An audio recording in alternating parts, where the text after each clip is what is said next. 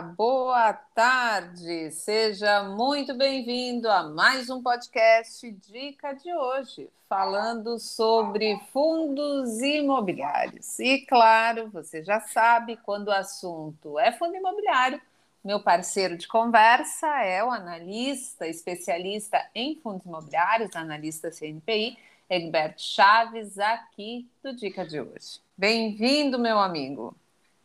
Olá, olá Patrícia, olá amantes dos fundos imobiliários. Vamos aí falar mais um pouco sobre os, os fundos imobiliários, hoje com foco nos fiagros, né? Que eu acho que se a gente tivesse pulado de novo esse podcast, o pessoal ia brigar com a gente. Exatamente. Estivemos aí ausentes durante uma semana por motivos de força maior nós estamos aí de volta, firmes e fortes, para continuar então trazendo para vocês informação, para que vocês possam discutir e concluir, e claro, cada vez mais aprimorar a carteira de investimentos em fundos imobiliários. Nós vamos falar então sobre, como o Egbert falou, os famosos Fiagro.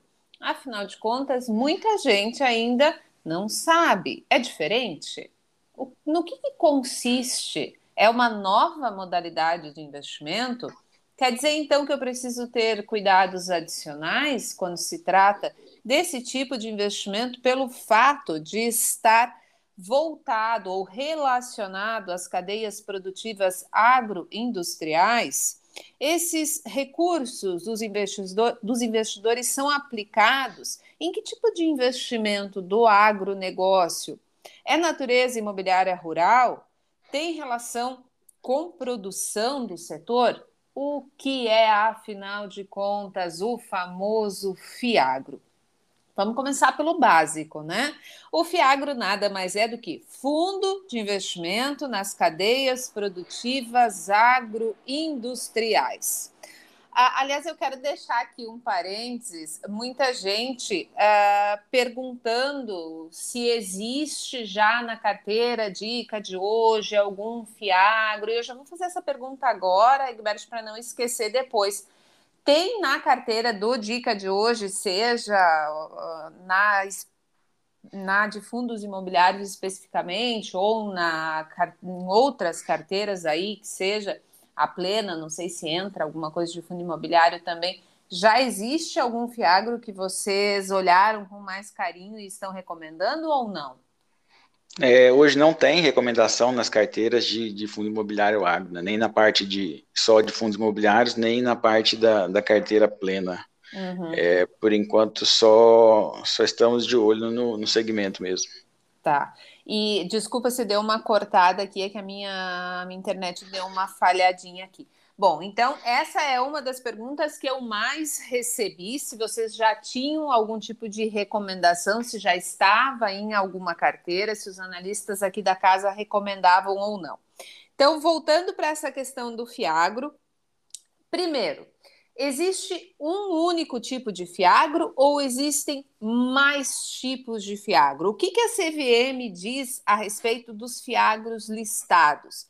Quais são as diferenças entre esses fiagros listrados? Então, tem os de direito creditório, tem o de participações, e nós aqui vamos falar justamente desses imobiliários que são voltados para ativos imobiliários e títulos constituídos no termo da instrução da CVM número 472. Vamos começar por aí então. Egbert, Fiagro, qual é a diferença para um FI de tijolo, por exemplo. O que caracteriza um fiagro? Explica para o pessoal. A maior parte vai dizer assim: está vinculado ao agronegócio. Ok. Mas desenha isso para que o pessoal possa entender melhor. Tá. É, no final de 2020, né, a gente teve a lei aprovada pelo, pelo Congresso. E em março de 2021 ela foi publicada. É a lei número 4130, que ela veio né, para instituir os fundos de investimentos na cadeia produtiva agroindustrial, ou seja, o FIAGRO. E ela altera a Lei 8668 de 93, que é a lei que dá, dá origem aos fundos imobiliários. Né? Então, quando a gente fala de, de FIAGRO, É, é igual falar em fundo imobiliário. Quais são as classes de fundo imobiliário? Hoje nós temos os fundos de tijolo, né? Isso aí foi dividido popularmente, né? Não há uma divisão dentro do, da lei. É fundo de tijolo, ou é fundo de papel, ou fundo de fundos. Assim como o Fiagro, também não há uma divisão é, dentro da lei do, do, do, fundo. É, esse é fundo de terra, ou esse é fundo de, de recebível do agronegócio. É, o que tem na lei são é, os ativos alvos permitidos pelo uhum. Fiagro investir, né? Então você tem os imóveis rurais, é, participações de sociedades que explorem atividades é, relativas à cadeia agroindustrial, você tem ativos financeiros, títulos de créditos, é, direitos creditórios do agronegócio, é, uhum. é, direitos creditórios imobiliários relativos a imóveis rurais e cotas de fundos de investimento que apliquem mais 50% do seu patrimônio nesses, é, nesses imóveis, nesses ativos que eu falei agora. Então, é, por enquanto, a gente tem só uma abrangência, tipo assim, é, é, é uhum. grande, né? Então, o fundo imobiliário, o fundo agro é isso, né? É um fundo que, assim como o fundo imobiliário, carrega muita característica do fundo imobiliário agro, do fundo uhum. imobiliário tradicional, porque ele pega ali características da lei do fundo imobiliário de 1993. Uhum. Mas hoje, no mercado, na hora que você digita Fiagro B3. Né? Então, você vai para a página direta da B3, a gente vê que tem 18 fundos é, de investimento em cadeias agroindustriais disponíveis. E desses 18, nem todos estão negociando. Então, só quer dizer que eles estão listados, né? Mas uhum. muitos ali é, estão ou em processo de oferta ou simplesmente desistiram da oferta, como o Farm 11. Uhum. É, olhando para os nomes, né, então a gente vê que já tem muitos nomes ali que a gente reconhece do, do fundo imobiliário tradicional, né? Então você tem BB, Fundo de Investimento de Crédito é, no agronegócio, aí você tem Devan, Fundo de Investimento nas Cadeias Produtivas, que é o, o, a gestora que toma conta do Deva 11, você tem é, FG Agro, você uhum. tem a. Galápagos, que também é a gestora que tem fundo imobiliário. Você tem a Itaú, Itaú com o Itaú é o Rura 11. Aí você uhum. tem o Quineia Crédito Agro, que também é da gestora Quineia, que tem o KNCR, KNP, os maiores fundos de, de, de recebíveis da, atualmente. É, uhum. Você tem NCH, então tem, tem várias gestoras que são ali do fundo imobiliário que estão abrindo ali é, fundo imobiliário, fundo agro, né? Estão uhum. trazendo a mercado os fiagros. Sim. É, e, o... e, esse é um primeiro, um primeiro ponto, né, a se olhar, né, a uhum. gestão. Uhum. E hoje, quantos estão negociando? Eu não peguei para ver quais estão negociando, mas são 18. Eu acredito que metade disso deve estar negociando atualmente. Metade disso. Teve é. alguém que já, algum deles que já che...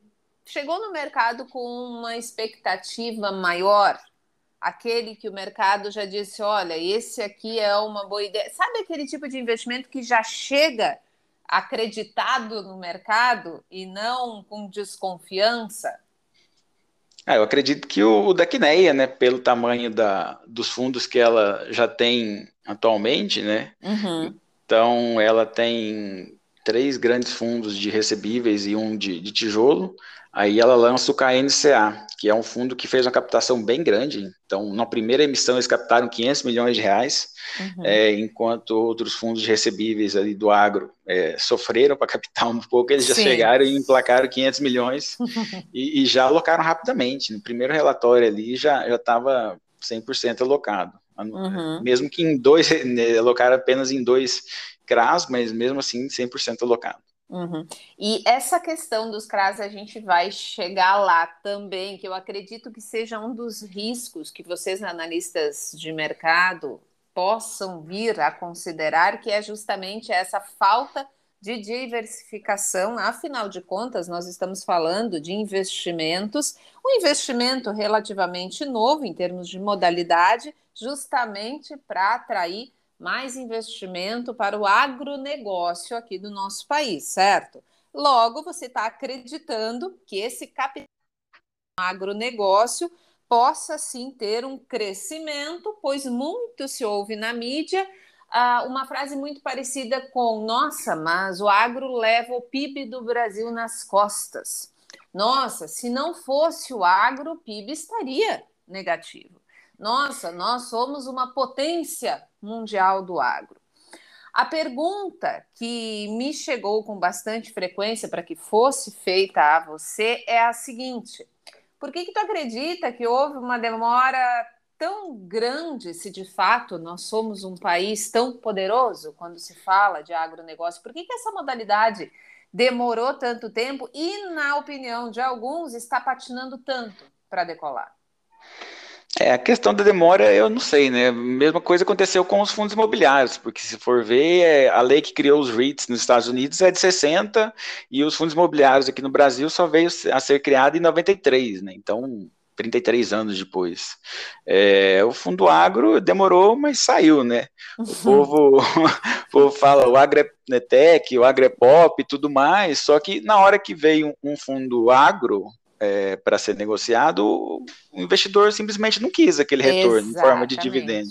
Né? Então todo mundo fala o agro, agro, agro, mas na hora que apareceu a, o prospecto, ninguém quis, ninguém, ninguém aceitou aquele prospecto, né? Porque a gente está falando aqui do Farm 11, ele veio com a proposta ali de pagar um rendimento de 3,5%, 4% em forma de dividendo.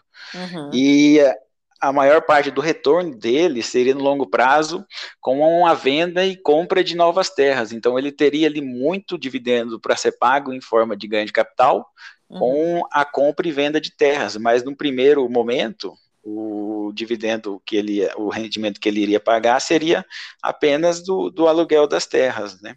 Uhum. Então o pessoal enche o peito para falar do agro, mas ninguém quer ter um retorno curto no longo prazo para ter um ganho de capital maior no longo prazo. Então, é, não dá para entender. E o que está é. saindo, atualmente, uhum. o pessoal pergunta: ah, você está de olho, está comprando, o que, que, você já comprou? Realmente a gente só está de olho, porque o que está vindo ao mercado é, uhum. são fundos de recebíveis, né? Então, se na indústria de fundo imobiliário a gente divide em fundo de tijolo e fundo de papel, aqui também dá para dividir na mesma Uhum. nas mesmas classes, né? No caso, o que vai ser fundo de terra e fundo de recebíveis. E o que está vindo a mercado praticamente é, é recebível. Então, uhum que a gente simplesmente está fazendo é acompanhar o mercado, porque é uma indústria nova, né? Sim. Não é só porque a indústria surgiu que a gente tem que fazer uma recomendação. Às vezes é, é tudo é muito novo, tem que saber como que vai se comportar. Uhum. Apesar do fundo seguir as mesmas regras do fundo imobiliário, né? Então ele tem é, que distribuir 95% do, do, dos rendimentos no semestre, ele uhum. tem que, tipo assim, o cotista não pode possuir mais que 10% das cotas para não perder isenção, o fundo tem que ter, o Fiagro tem que ter mais de 50 cotistas é, para ser isento, essas mesmas características, mas o, o, patrimônio ali é diferente, né? Então a gente está falando de CRI, agora a gente está falando de CRA, então uhum. é tudo, tudo novo ainda, né? Sim. É, isso é importante deixar bem claro para quem ainda não conhece muito bem a nova modalidade, né? Porque é investimento em cadeia produtiva agroindustrial. Então, Sim. ele pode ser feito em diferentes tipos de ativos. Aqui a gente está falando, como o Egberto citou antes, podem ser imóveis rurais, pode ser em participação em outras sociedades, que daí essas outras sociedades fazem a exploração das atividades que fazem parte da cadeia produtiva agroindustrial. E, claro, os ativos financeiros, né? Título de crédito, valor imobiliário, que são emitidos, então, e que integram essa cadeia produtiva, que é, no caso, o CRA. E aí vem essa questão que muita gente levantou, eu comentei um, uh, uh, ela antes, mas agora eu vou fazer a pergunta de uma forma mais direta. No que vocês têm estudado, vocês têm verificado de fato que existe uma concentração muito grande em CRAS específicos de uma, duas empresas e que isso possa vir a dificultar, digamos assim, a entrada desses ativos numa carteira que é uh, que está um pouco menos, né, considerando riscos a correr, isso pode ser uma variável que venha a atrapalhar, digamos assim, o andamento no curto prazo dessa modalidade? Ou tu acha que não? Vamos por aí, eu pego dois, três CRAs aí de duas, três grandes, baitas empresas e consigo fazer um belo desenvolvimento e ter um rendimento considerável. Você fala assim a quantidade de, de, de devedores para emitir Isso, os, os exato, CRA. exato. Não, sim, é o que eu estou vendo são, são CRAs diferentes, né? Não está tendo essa sobreposição entre os fundos uhum. com, com os CRAs. É, o grande problema, porque pelo menos na minha, na minha visão, é uhum. você conseguir separar realmente o que é um CRA com uma, uma melhor qualidade de crédito Sim de um CRA que tem uma, a pior qualidade de crédito, por exemplo. Uh, quando a gente vai falar de um CRI, de um uhum. galpão logístico da Via Varejo localizado no raio 30, a gente consegue avaliar Sim. a localização do imóvel, qual é a demanda para aquele imóvel, qual que é, é a capacidade financeira do, do, do devedor, né, uhum. do, do, locatário. Agora, a gente está falando de um CRA, de uma, de uma usina de álcool no interior do Mato Grosso, qual que é a demanda para essa usina de álcool, né? Qual que é a, capacidade do, desse devedor de honrar com, com esse CRA? Então, é, é, apesar de ser recebíveis, é outra uhum. classe de investimento. É, tu né? precisa entender melhor daquele segmento, ou então que essa empresa devedora seja, de fato, uma empresa mais conhecida que tu tenha acesso, né? É, que seja listada na bolsa, você consiga ver, por exemplo, Uhum. É, essa empresa que eu falei é a Usinas Itamaraty, mas Sim. ela não, não tem um balanço aberto, não é capital aberto. Exatamente. É diferente, por exemplo, de um CRA emitido a São Martinho. Uhum. Então. E uma outra é pergunta que me chegou bastante: as pessoas estão com muita dúvida em relação ao CRA. Aí a gente percebe como a renda fixa ela ainda é muito mistificada quando se fala de educação financeira, porque faz pouco tempo, na verdade, que corretoras, aliás, as fintechs com corretoras é que vieram uh, fazer com que mais ofertas fossem feitas à pessoa física desses CRAS e que elas e dos CRIs também e das debêntures e que ela pudesse então investir, né, como pessoa física mesmo. Aí as pessoas têm dúvida no seguinte, Egbert, esses CRAs, eles têm um rendimento mais atrativo ou menos atrativo do que os CRIs? É, os que eu vi até o momento, eles estão com uma taxa melhor do que os CRIs.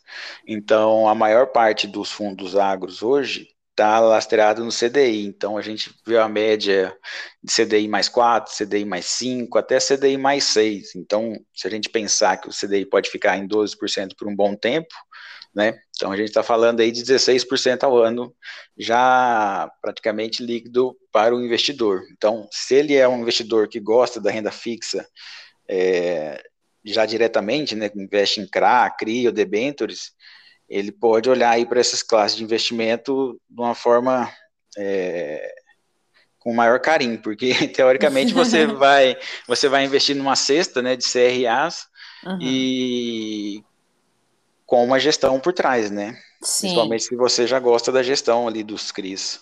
Exatamente. E a maior parte, então, desses fundos hoje estão trabalhando com recebíveis, estão trabalhando com CRAS, porque justamente tem um rendimento mais atrativo e, obviamente, com isso, o desenvolvimento dessa modalidade de investimento acaba sendo mais. E aí, partindo do princípio. É, puder... Eles podem investir também em LCAs, né? Que Sim, é a letra de crédito claro. do agronegócio. Tem um fundo, uhum. eu acho que o do uhum. BB tem algumas LCAs ali, uhum. mas geralmente os CRIs têm uma taxa maior. Sim. O CRA também. O CRA, exatamente. E aí vem uma questão também muito importante em relação às pessoas começarem a adaptar a análise. Eu recebi algumas perguntas assim, ó, pergunta para o Egberto Chaves o que, que eu preciso tomar cuidado quando eu for analisar esse fundo Fiagro aqui, porque eu achei ele muito interessante, porque ele está negociando aqui uh, a um preço sobre valor patrimonial muito atrativo. Existe alguma diferença? Vamos começar pelo básico mesmo. Alguma diferença na análise lá de um fundo de papel, como o IRDM, por exemplo, para um fundo? E aí escolhe o Fiagro que tu quiser aí para dar como exemplo, para que tu possa comparar para o pessoal entender melhor. Tá. Vamos, por exemplo, comparar o KNP com o KNCA. Tá. É, primeiro filtro para mim é gestão. Então, tanto uhum. faz se é fundo imobiliário de papel, ou fiagro de papel, tijolo, terra. Então, tudo começa no filtro da gestão. Uhum. Aí você vai para o tamanho da carteira, né? Qual é, é composição de.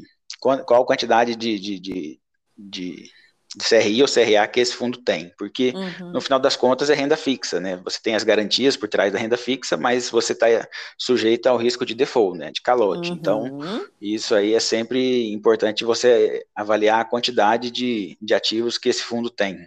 Um, certo. Um terceiro item ali que você que eu gosto também de olhar é qual é o indexador. Então, é, os fundos recebíveis imobiliário eu prefiro majoritariamente o IPCA Uhum. Mas não está não é, não tá acontecendo isso no, nos recebíveis do agronegócio. Pode ser que seja inerente é, ao agronegócio, né? Então você não uhum. tem ali é, muita dívida lastreada ao IPCA, então todo mundo prefere CDI e acaba que o, os CRAs vêm é, a CDI mais.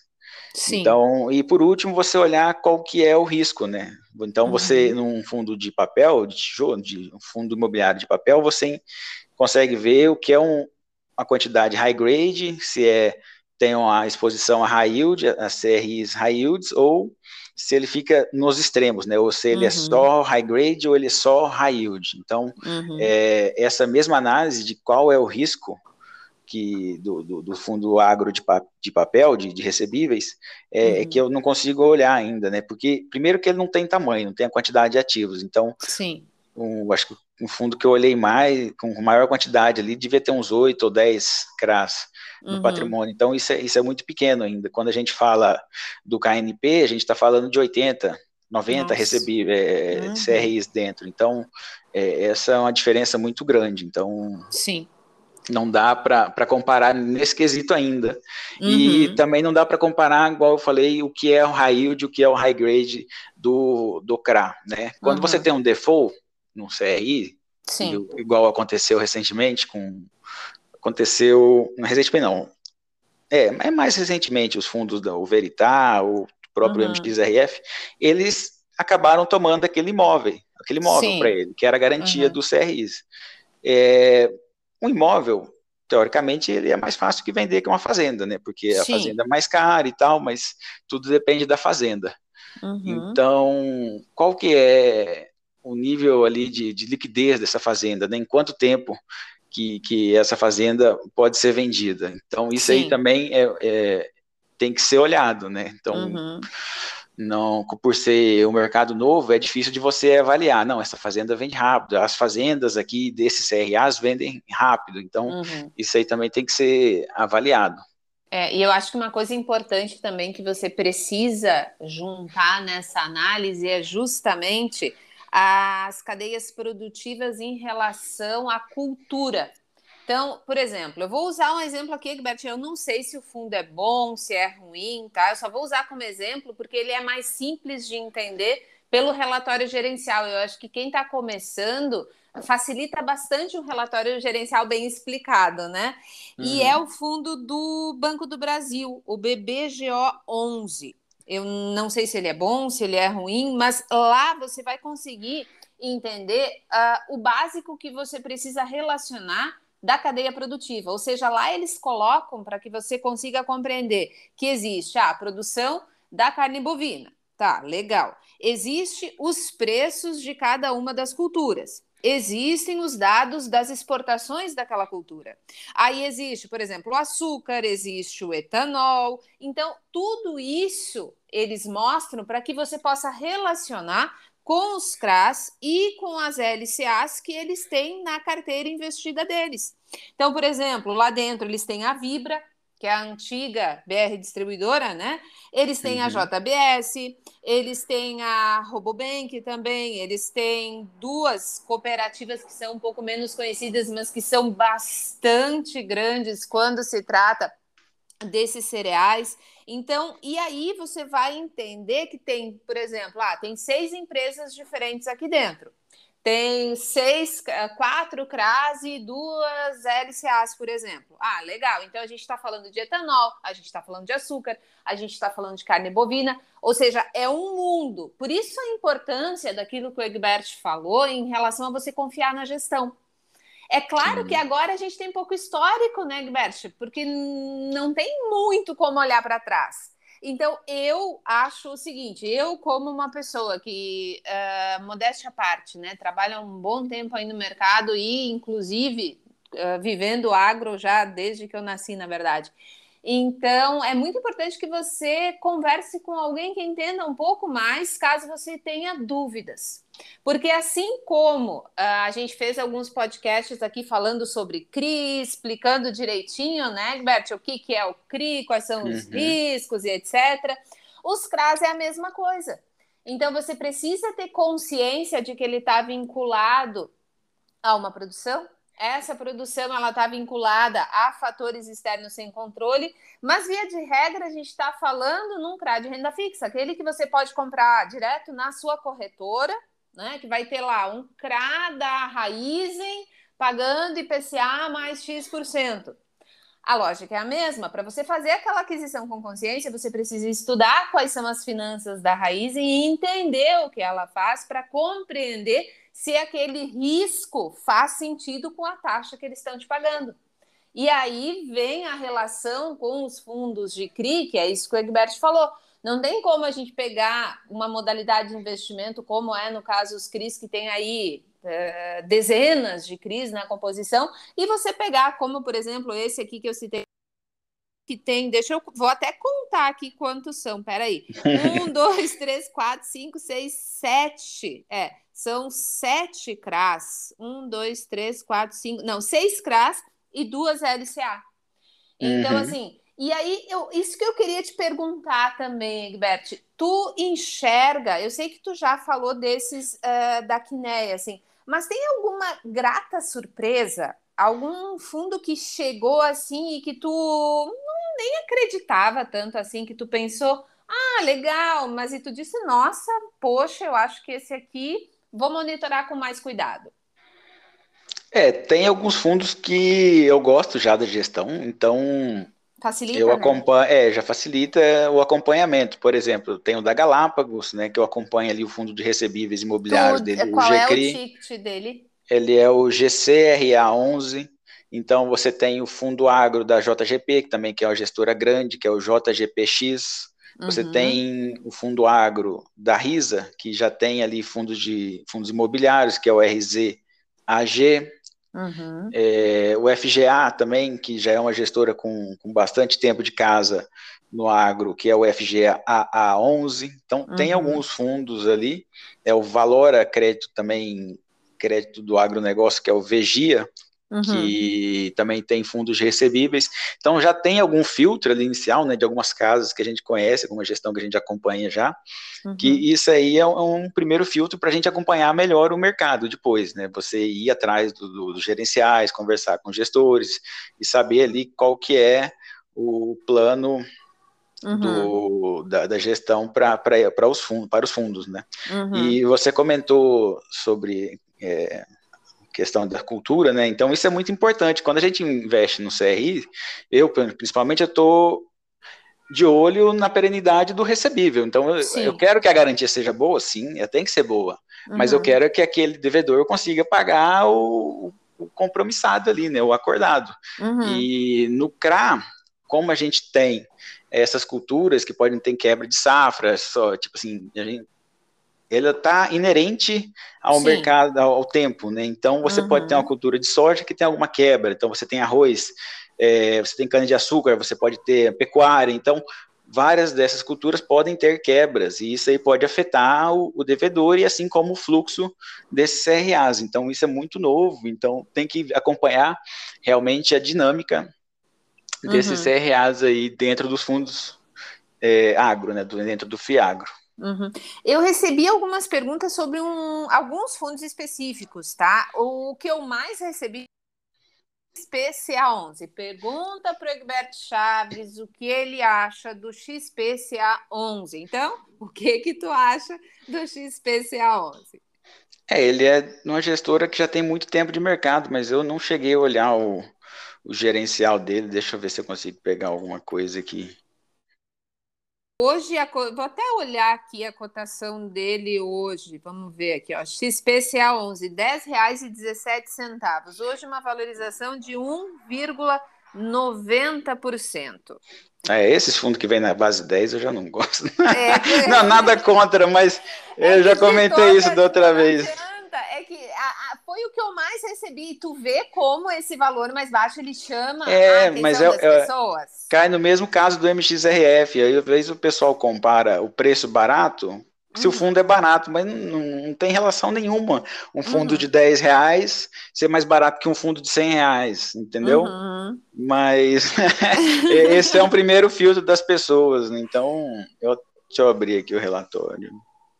É, já é um fundo relativamente grande até. Ele Sim. tem um patrimônio de 134 milhões, é, o valor patrimonial 9,55, então é, igual os recebíveis, o valor patrimonial eu também acompanho bastante, não pago muito é, ágil em relação a esse valor patrimonial. Uhum. Ele chegou é. a R$ 7,50 nas últimas 52 semanas. E é por isso que o pessoal o pessoal estava muito interessado, porque muita gente mandou mensagem no Telegram dizendo que havia comprado, né, e viu que houve uma valorização da, dessas cotas ao longo do tempo, né? E ele olhou, nossa, mas chegou a 7, agora está perto de 10. Então, será que de fato é uma boa ideia? Será que é um, um bom investimento? Será que é um bom fundo, né? Eu estou vendo aqui, ele tem um, dois, três, quatro, cinco, seis, sete, oito CRAs. Então, isso é muito pequeno, né? Então você tem aqui ó, um CRA que responde por 15% do PL. É, não, não, dá para você alocar muito capital do, do, seu patrimônio, da sua carteira, dentro do, do de um Fiagro ainda, porque você ainda está correndo um risco muito grande né, de, de disposição. Uhum. Mas eles estão, ó, taxa IPCA mais 7,6, IPCA mais 5,71. Depois são CDI. Tem um CDI aqui, um, um aqui ó, é, Agrícola Formosa. Uhum. Não conheço, mas comentando da taxa. CDI mais 8,5. É, não dá para achar que um CDI mais 8,5 ele vai ser high grade. Então, Exato. algum risco tem, porque enquanto você tem um CDI mais 2,5 e um CDI mais 8,5, uhum. alguém é high grade alguém é high yield. Então, não, não tem como. no, na primeira análise, assim, você olha assim e não dá para comparar, né? Uhum. E é isso que a gente já tem lá nos fundos de, de, de recebíveis imobiliários, dos CRIs. Uhum. Então a gente consegue lá separar e ver na, das carteiras o que é high grade e o que é high yield. Então, Sim. no primeiro momento, a gente tem que começar também ter eh, essas classificações, né? De uhum. Quem são bons devedores e quem não são bons devedores. E uh, no frigir dos ovos, assim, eu só vou te perguntar, porque, como eu disse, eu estou aqui para atender o pedido do povo, né?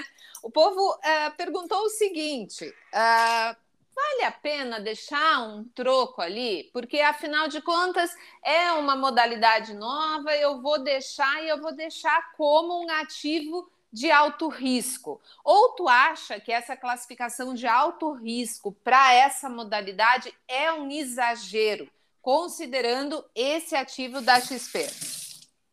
É, eu não acredito que seja alto risco, mas com certeza ele tem um risco acima é, da média um pouco, devido a essa, essa alta concentração dos do CRAs. Uhum. É, o nosso cérebro ele só acompanha alguma coisa quando tem dinheiro envolvido. Então, é verdade. É, não tem como. Se você quer aprender alguma coisa, você quer acompanhar alguma coisa, você vai lá e compra. É. a partir do momento que você comprou, seu cérebro é mudo o gatilho ali. Agora eu tenho que aprender isso aqui, nem que seja na marra, porque eu tenho dinheiro aqui.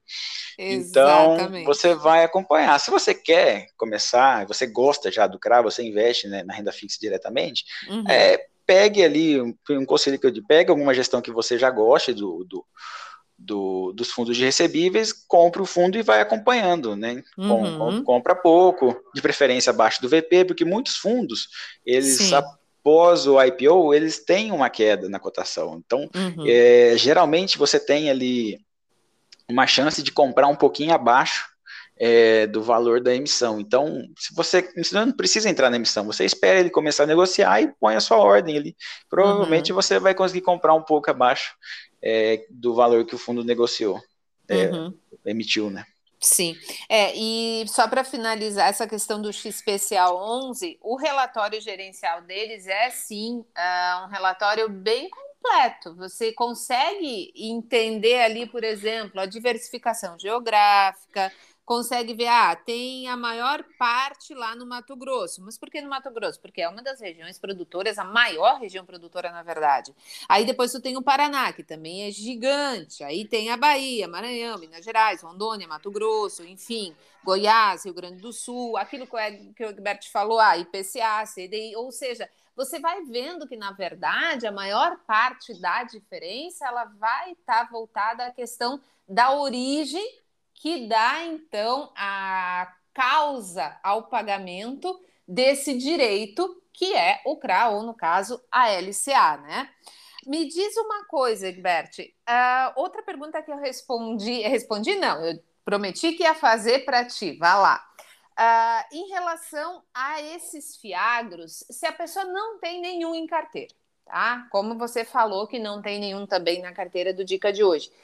A pessoa ela deveria esperar para ter um histórico maior para começar a montar a carteira? Ou você acha que como você citou com bastante eloquência, se você confia na gestão, você pode sim já começar a incluir essa nova modalidade visto que apesar de nós termos uma estiagem muito forte no sul do país que vai comprometer parte das culturas e que vai puxar para baixo, sim, parte dos estoques, ainda assim a gente tem uma produção estimada gigantesca para a próxima safra e nós, inegavelmente, somos sim um país do agro e temos ainda muito para crescer tanto no que diz respeito à melhora de eficiência e não necessariamente aí daquela coisa ruim que é ligada ao agro, que é o fator de você aumentar né, a quantidade de terras produtivas, desmatar e etc. Você acha, respondendo aos nossos queridos ouvintes aqui que nos acompanham todas as semanas, está na hora de colocar Fiagro na carteira ou vamos esperar mais um pouco? Não, eu acho que o investidor ele pode começar comprando sim, igual eu falei, ele faz o seu filtro no primeiro momento, talvez pela gestão, e depois analisando é, os relatórios gerenciais, né, um a um. Uhum. Mas, óbvio que faz parte né, do agro essa influência do, do tempo e de safras. Uhum. Então, isso pode ter um problema maior é, em alguns CRI específicos. Por isso que eu disse que a diversificação, o tamanho, a quantidade de CRAS dentro do, de um fundo de, de dentro de um fiagro de papel, ela é importante. Então, no primeiro momento, você se expõe pouco, né? E à medida que o fundo vai crescendo, você pode aí sim aumentando a exposição desse fiagro dentro do, do, do seu portfólio, dentro uhum. da sua uhum. carteira de investimentos. Aí a quantidade de fiagro que você vai ter, de fundo imobiliário que você vai ter, realmente aí já é mais pessoal, né? Uhum. Você pode ter 5%, 10%, não sei. Então, Sim, aí depende. Você, né? você divide dentro dos fiagros e aí você começa a investir. Lembrando que a gente está falando do, de fiagro só de recebíveis, praticamente. Daqui a pouco teremos o fiagro de terras, né? Uma coisa interessante da lei, da lei 1430 que ela trouxe, é, que mudou aqui, que fala uhum. que é da integralização das terras. Uma Isso. coisa que não tem no fundo. Deixa eu pegar aqui qual que é o artigo. Uhum. Mas yeah. ela fala, nesse artigo, ela fala que a pessoa pode integralizar a uhum. terra, o imóvel rural dele dentro do Fiagro sem o pagamento do ganho de capital. Isso aí é, é, é muito bom, é muito uhum. importante para o crescimento, é que os ganhos de capital e os rendimentos auferidos na alienação, não, Cadê? Acho que está mais aqui para cima. Mas uhum. a, o artigo fala, basicamente, é que você pode ter uma terra, um conjunto Sim. de terras, várias fazendas, e você integraliza isso tudo dentro de um fiagro, né? Uhum. Por exemplo. Você tem um grande produtor de terras, né, de, de soja, com, com, com, várias fazendas. Você pega todas essas fazendas, com um ganho de capital enorme, né, uhum. para pagar, mas você integraliza ela dentro de um fundo agro. Você não Sim. paga nenhum imposto sobre esse ganho de capital. O imposto sobre ganho de capital ele vai vir à medida que você vender essas cotas, uhum. né? E proporcional à quantidade de cotas. Então você, de uma forma ou de outra, você pode é, aumentar aí uma aumentar a quantidade ou uhum. incentivar né, a quantidade de novos Sim. fundos agros ao mercado sem é, o pagamento de imposto no primeiro momento, porque não faz sentido você integralizar claro. Essa fazenda dentro do Fiagre, pagar imposto e depois pagar imposto sobre a venda da cota. Sim, ninguém faria daí, né? Ah, é. Foi um, um, um, movimento similar que aconteceu com os REITs, né? E acontece uhum. com os REITs. Lá você consegue integralizar imóveis dentro dos REITs e receber as ações, né? Os, dos REITs sem pagar imposto. Você só uhum. paga o uhum. imposto é, futuramente. Então, por exemplo, um fazendeiro grande, né, que foi lá para o Mato Grosso na década de 80. Então, ele tem muita fazenda e muitos uhum. filhos. Mas ele não quer dividir a fazenda ou não quer vender para dar o dinheiro para os filhos. Ele poderia integralizar né, esse patrimônio todo em um fundo agro e depois uhum. de, dividir a herança, as cotas do fundo agro, não as fazendas, entendeu? Sim. É, isso é interessante, sim, e futuramente uh, os filhos, os netos poderão vender essa, a, a, essas cotas na Bolsa de Valores e isso vai dar liquidez, vai trazer novos fundos, novos investimentos aí para, para uhum. a Bolsa de Valores. É, eu, uma coisa que agora me vem à mente, assim, para esclarecer, já que a gente está comparando o CRI com o CRA, para que as pessoas possam, de fato, começar a analisar de uma maneira mais profunda e relacionar, claro, os ativos que vale a pena manter em carteira ou não. Os CRAs, como a gente falou, eles são, gente, título de renda fixa, mas uh, eles não estão lastreados na produção, e sim nos recebíveis, né? Então, nos recebíveis que têm origem nos financiamentos que são realizados por quem produz dentro dessa cadeia.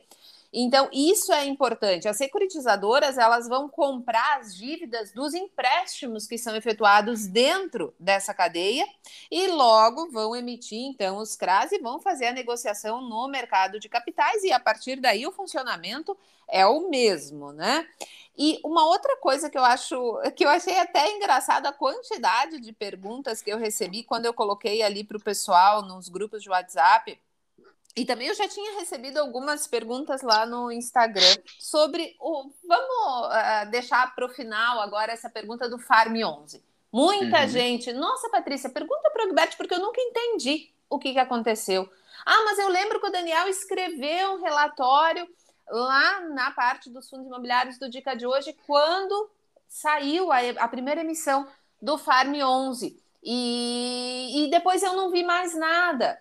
Ah, mas eu achei interessante na época, mas por que, que não foi para frente? Então, Egbert, explica para o pessoal o que, que aconteceu com o Farm 11. É, ele simplesmente ali no final de 2021 ele cancelou a oferta, né? ele soltou um fato relevante é, um fato relevante é fala que em decorrência das recentes alterações nas condições de mercado que afetam tanto a demanda pelas cotas do fundo quanto a atratividade do retorno esperado com eventuais investimentos que o fundo poderia realizar com os recursos da oferta. Então, simplesmente ele, ele, ele revogou e cancelou a oferta, é, uhum. é, alegando essas alterações de condições ao mercado, né? Uhum. Simplesmente uhum. cancelou. Não, não tem muito mais que isso. Eu acho que não teve demanda, né? Simplesmente o um investidor é, não aceitou receber 3,5% de dividend yield num primeiro momento. Uma pena, porque se esse fundo tivesse mercado, com certeza as cotas dele teriam caído e poderiam dar boas entradas aí para os investidores que estivessem atentos, mas não é, deu certo. Né? Não deu certo, é. É, e é, eu me lembro na época, eu, se eu estiver enganada, tu me corrija, por favor. Uh, tinha um foco bem estabelecido na questão da armazenagem, quando se falava no Farm 11, não tinha? E aí citou-se na época também a questão da necessidade e da escassez que a gente tem quando se fala de estrutura de armazenagem, porque a, a regra, né, diz que nós precisamos ter 20% de excedente em relação à quantidade produzida. E nós sequer chegamos à quantidade produzida que, quiçá, ter excedente, o que influencia diretamente a questão da, de preço, de negociação, de você conseguir ter uma manutenção de estoque saudável. Tu acredita de fato, agora perguntando para o investidor, Egbert, não é nem para o analista, é para o investidor mesmo. Tu acredita que, por sermos uma nação que tem uma dependência muito grande do agro, nós temos aí um belo caminho para trilhar, basta que façamos um bom trabalho e aí façamos, na verdade, os fundos, essa nova modalidade, faça aí um bom trabalho e que, claro, o agro continue sendo cada vez mais incentivado. Tu acha que é um dos potenciais investimentos por exemplo, que eu recebo muito para a carteira dos filhos? Olha, eu acredito que sim, ele é um investimento perene, né? Você está investindo em terras, no fim das contas, quando você investe em um fundo de, de terras, e as terras apresentam uma valorização no longo prazo, assim como os imóveis. É, nem todos, óbvio, nem toda terra vai valorizar, nem todo imóvel vai valorizar, mas uhum. os bons imóveis e as boas terras, sim, tendem a se valorizar no longo prazo. Eu até abri uhum. o prospecto aqui do Farm 11, ele, ele a, o pipeline dele era em fazendas, então ele tem, uhum. tinha fazenda Tocantins, Piauí, Bahia, Rio Grande do Sul, Mato Grosso, uhum. e os arrendamentos giravam ali em torno de 3, 3,5, 4, É, uhum. Então era muito pouco, por isso que, que não, vem, não veio aí a mercado. Foi Mas eu acredito que sim. 2019? Não, esse foi 2021. Ah, 2021. É. Hum, não, mas aquele. Ah, eu achei que fosse mais tempo, estou enganada então. Mas enfim.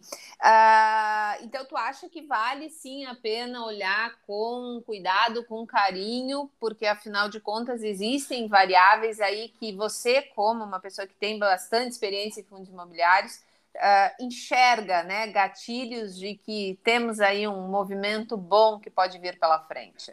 Sim, e também e de fundo do Fiagro de recebível também, né? Se o investidor já gosta de fundo imobiliário de CRI, faz uhum. sentido sim ter fundo imobiliário de CA, porque no fim das contas é uma diversificação a mais ali dos riscos. Uhum. Na mesma linha que tu fala de ao invés de investir como pessoa física, onde tu pega um CRA e tu tem que investir no mínimo, sim, sei sim. lá, mil, em algumas corretoras 10 mil. Tu, sim. Uh, é muito mais vantajoso tu ter essa possibilidade de comprar cota e ter uma diversificação entre CRAs e LCAs. Sim, com 10 reais você tem uma cesta ali de CRAs com o gestor tomando conta para você. Uhum. E como eu sempre digo, na, nada do que é dito aqui pelo Egbert é indicação de compra ou indicação de venda, tá, gente? Mas eu vou fazer aquela pergunta, aquele bate e volta rápido, né, de final de conversa. Uh, eu sei que o Egbert já falou durante a conversa, mas é bom resumir, né? Fazer aquele apanhado geral de fim de festa. Egbert, para a pessoa que está começando, aquela que nunca olhou para um relatório gerencial de Fiagro, ela começa por qual? Para começar os estudos, eu recomendo o do o KNCA, e esse aqui da XP também ele é bem completo, mostra bastante ali, diversificação, vários pontos para se olhar na análise. É, e também o da FG, FGA, que é o FGAA. Uhum. Esses três relatórios você já consegue ter uma visão muito boa já do mercado. Muito bem. Uma outra pergunta também de bate e volta. O Egbert falou já que não tem nenhuma indicação na carteira. Tu também não tem nenhum na tua carteira pessoal. Mas não, ainda não. se tu fosse assim, se tu dissesse, poxa, para mim hoje esse é o melhor e tem fundamentos para continuar a longo prazo, seria o Uh, eu gosto hoje bastante do da FGA, porque a gente já conversou com a gestão, então é, isso aí é, é, bem importante, você ter, sentir confiança é, da gestão para saber realmente o que eles estão fazendo, que não são aventureiros ali de, de só porque tem fundo agro, eu vou lançar meu fundo agro. Então, isso aí é muito importante. Uhum. Uh, eu recebi uma pergunta também que, na verdade, acho que até mandei para o Daniel já. Mas vou perguntar para ti também, afinal de contas, tu tá lá junto com o chefe, né?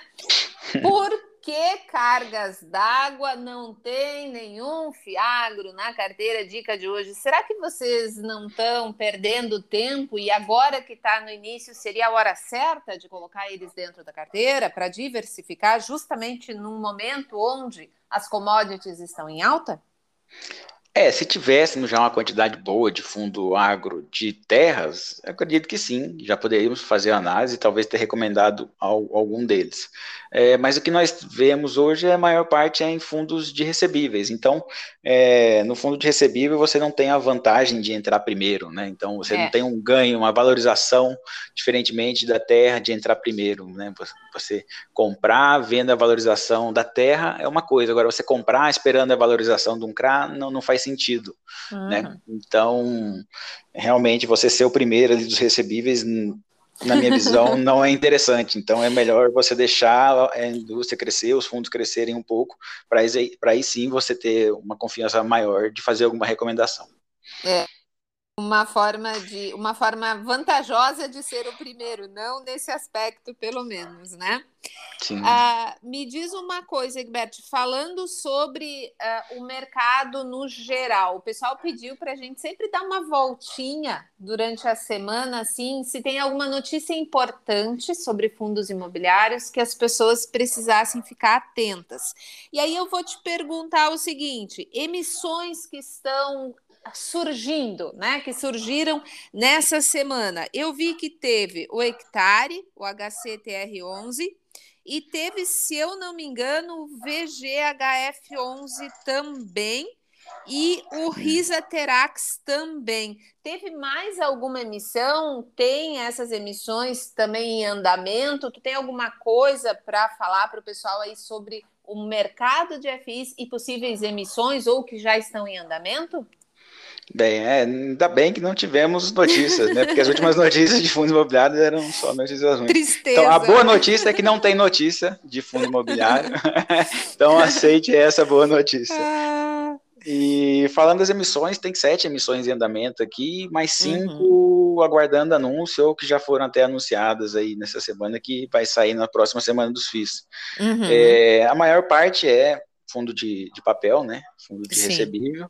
E uhum que foge da linha aqui é o HGLG, com a sua emissão, um dos uhum. poucos fundos de tijolo aí que se negociam com bastante ágio acima do valor patrimonial, né? Uhum. A HGLG, a emissão, eu até comentei com o Daniel que a emissão da HGLG é igual carnaval, tem todo ano. é verdade. E a dele tá para sair agora. Então, uhum. basicamente é isso.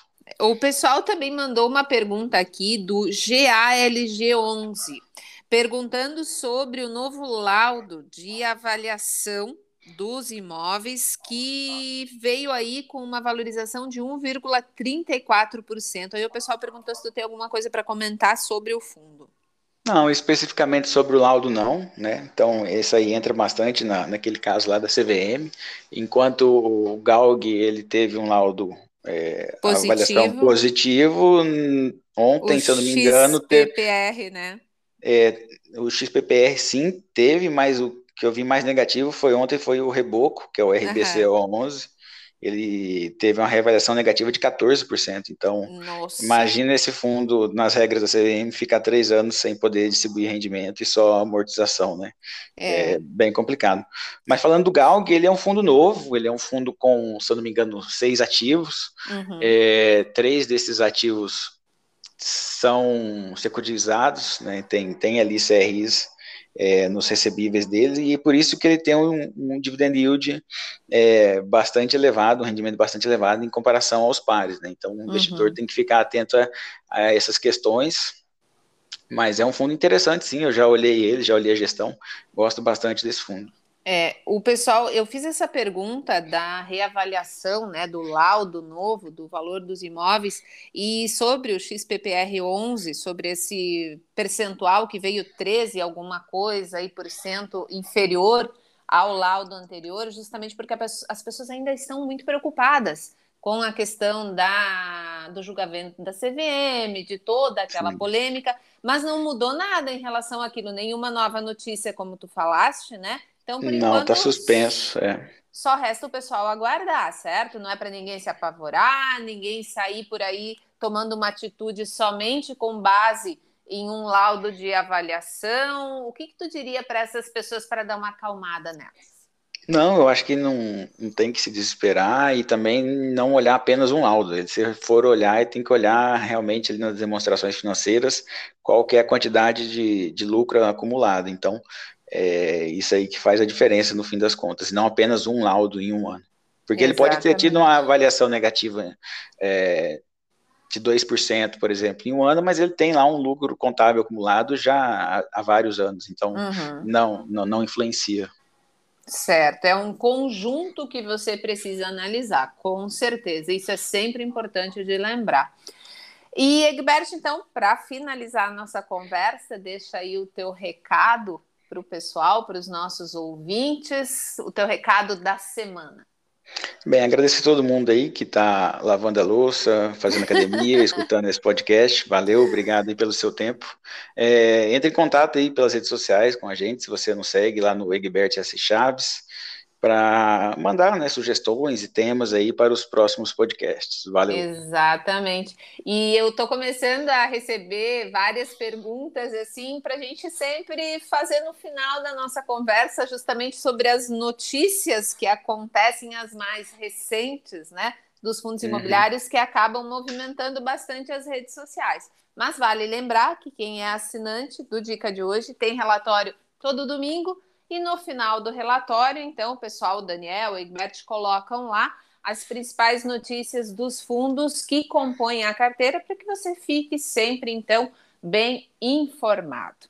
Enfim, Egbert, muito obrigada pela tua companhia, pela tua gentileza, pelos teus conhecimentos, pela tua paciência, porque o pessoal elogia muito a tua calma, a tua paciência. Pediram, pediram inclusive, para que nós fizéssemos um podcast basicamente motivador, né? Para o Egbert acalmar os ânimos.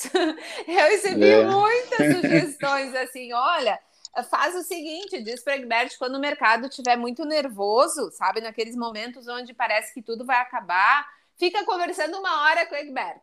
Vai sair todo mundo calmo. Não, tranquilo, sendo, tomar um cafezinho aqui. Um pãozinho negócio, de queijo. O negócio não é assim, vamos com calma. é uma boa sugestão.